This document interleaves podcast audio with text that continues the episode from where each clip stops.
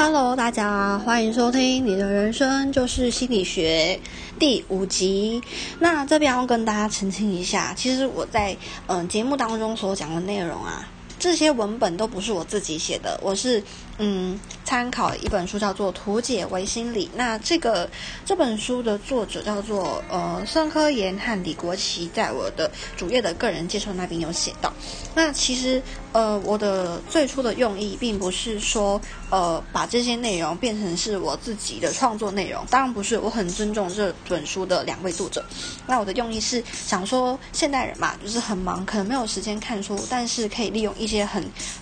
呃碎片化的时间去听取一些资讯。那我的目的呢，就是想要呃分享这些书中的资讯给大家。然后呢，利用比较那种好理解、轻松的内容，然后去跟大家分享书中的内容，让你在忙碌的时候也可以听一下这些书中的知识，而不再是说要被一本书绑住。你也可以从听这件事情上面获得很多的资讯、很多的能量。那我们今天你的人生就是心理学的，我要跟大家分享的是小圈圈这件事情。在学生时期，我们可能都会有很多的小圈圈，有可能会属于这个小圈圈 A 这个小圈圈，然后你就不能跟 B 这个小圈圈太好，你们可能就像是一个对立的状态。那随着越长越大，你有认识到自己的群体吗？在长大之后，我们不再只是变得像是呃小圈圈那样的感觉，有可能我们是隶属于这个团队。那这个呢叫做社会同一性跟群体偏见。社会同一性呢，它是一个个体自我概念的一个部分，它来自于个体对自己作为某个或者是某些社会群体成员身份的认识，以及呢附加在这种身份之上的价值和情感方面的意义。啊、怎么这么文绉绉？OK，我们直接跳到故事的时候，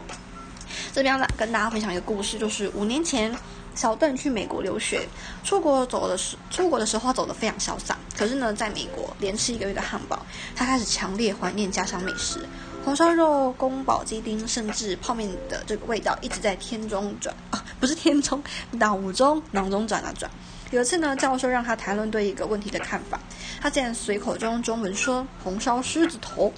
无奈之下呢，不会做饭的他后来就到朋友那里搭伙，吃着中国菜，谈谈各自的家乡，渐渐成为了他们最享受的生活部分。那每一次周末，呃，有一次周末，他和朋友呢在公寓的公共厨房做了红烧猪蹄，正吃着非常津津有味的时候，一位美国学生凑过来问他说：“哎，你们在吃什么？”小邓就告诉他说：“哎，这是猪蹄啦，猪脚。”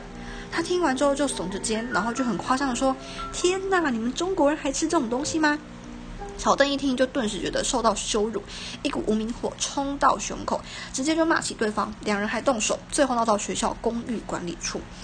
为什么一盘猪脚、一盘猪蹄就会引发这么大的冲突？就是因为人们的群体不同。也就是说呢，随着长大，小圈圈这件事情有消失吗？没有，它扩大到文化，扩大到种族，扩大到国家的意识。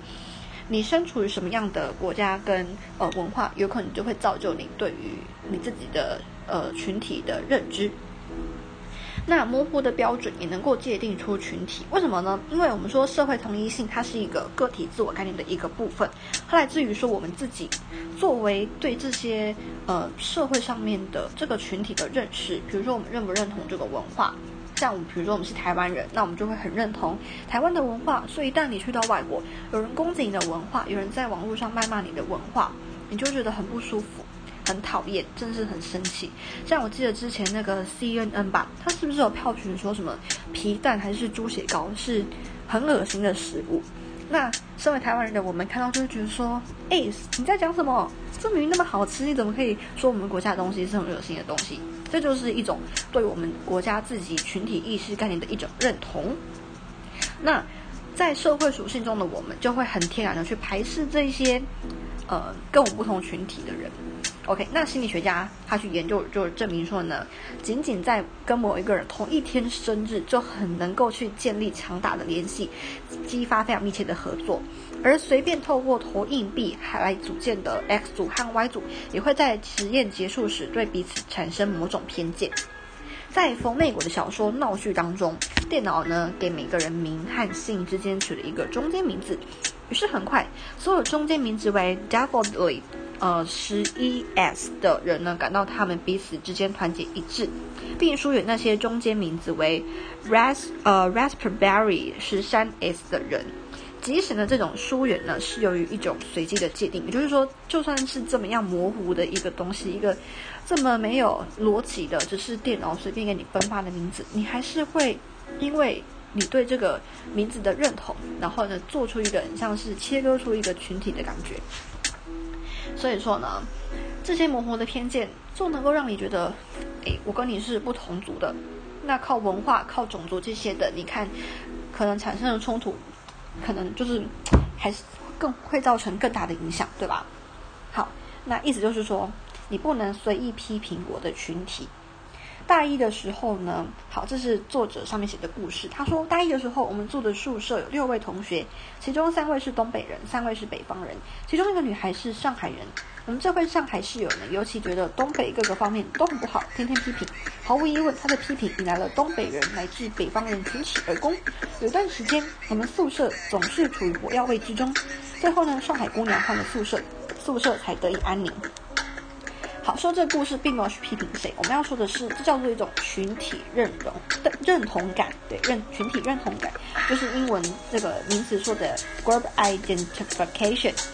嗯，identify，呃，identify identification 应该是这样念的哈。那心理学研究表明说，当我们是一个大团体中的某一个小团体的一个部分的时候，我们经常会意识到自己的社会身份。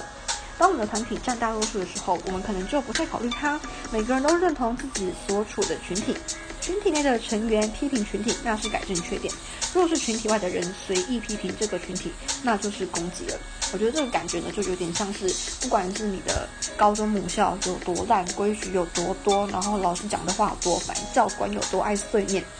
然后呢，你就会说，啊，我们学校就是怎样怎样。可是，当这句话从外人。讲出来说，哎，你学校很烂哎，什么什么怎样的，你就觉得很生气啊！哎，你又不是我们学校的人，凭什么批评我们学校的事情？对，这就是一种你身为对这个母校认同感，别人就是不能批评你的群体啊。所以呢，这就是一种嗯。怎么讲？个体去把自己联系成群体的感觉，你会透过你对这个群体的认知，然后呢，经由这份认知，就像是一个绳索一样，把你跟群体之间绑起来，做成了一个很像是连接线的感觉。你们从此之后呢，就是有一个连接的感觉。那连接起来呢，你更会获得所谓的自尊感。这种联系呢，不会因为物理上的意义、时空相隔足，呃，时空这样子改变。OK，反而呢，它会更加强，而且更加凸显。好，那这里就解释为什么刚进大学的同学们总是乐于参加同乡会的各种活动，不断谈论自己的家乡，对自己的家乡和家人深情描述，可以唤起同伴的重视和自身的尊严感，并且能够有效的增加心理能量的砝码，以应对完全陌生环境的挑战。那同样的，如果个体呢在维护群体形象上做出积极努力，也能够强化他的尊严感，有一种像是为自己。挺身而出的那种感觉，OK，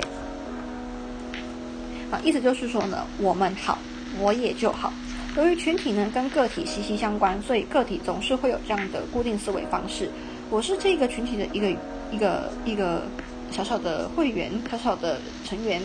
那我们群体很棒，所以我也很不错。放大我们群体的好，通常会让个体的感觉变得很好。我觉得这也有点像在之前说的那种什么感恩吸附的那种感觉，就是透过对这个群体的认知，然后呢，你投入这个群体，产生了跟群体之间的连接性，你自然会觉得说，哇，群体很好。那因为群体很好，所以我也变得更好。OK，所以透过各种各样的方式来表达强烈的群体认同，是生活中很普遍的事情。那比如说，呃，如果问小朋友说，哎，你们学校学生和附近另外一所学校学生比起来，哪里学生更优秀？基本上所有的小朋友都会说自己学校学生最优秀。所以呢，对成年人来说也是这样子，离家越近的东西看上去就越好。真的，即使两个群体同样好，人们也会往往认为自己所属的群体更好，甚至呢，在客观上自己的群体没有其他群体好的时候，主观上还是认为，嗯，我们比较好啦。显然呢，我的家最好，而且呢，这种认识在自己的群体被一个比较大的群体包围时更明显。当我们的群体是多数派时，我们倒不容易想到它。好的，所以，现在呢，再让我们想想刚刚开始讲那个猪脚的故事，就发现呢，这一盘猪脚引发的冲突就是群体偏见导致的。在离乡背景的异国环境下面，留学生这种特殊的社会身份，让小邓对家国的字眼很敏感。就像我们刚刚说，如果你把你放在一个大群体里面，你可能不会意识到说这个大群体。不太会容易想到它。可是到今天呢，你去到国外了，你的国家不再是占大多数，你就像是一个小大团体的小团体，所以你呢，你对你的小团体的意识就会非常的明显，就是会比你以前在呃你的自己的国家自己家乡的时候更加的明显。那比如说像他讲的说猪蹄、猪脚这样子的一个菜呢，显然就是他认同群体的方式。国家呢跟他密切相关，或许呢在美国学生看来，他就说呢。哎，我问一下，就是好奇而已嘛。可是呢，小邓听起来就很刺耳，因为他的心里早就已经有了鲜这种就是鲜艳的观念。我的家最好，我的群体最重要。质疑我的群体，评价我们的饮食习惯，就是在挑衅我的尊严。所以呢，对于群体的认识到底有多多呢？希望你喜欢今天的分享，谢谢你收听《你的人生就是心理学》，我们下次再见，拜拜。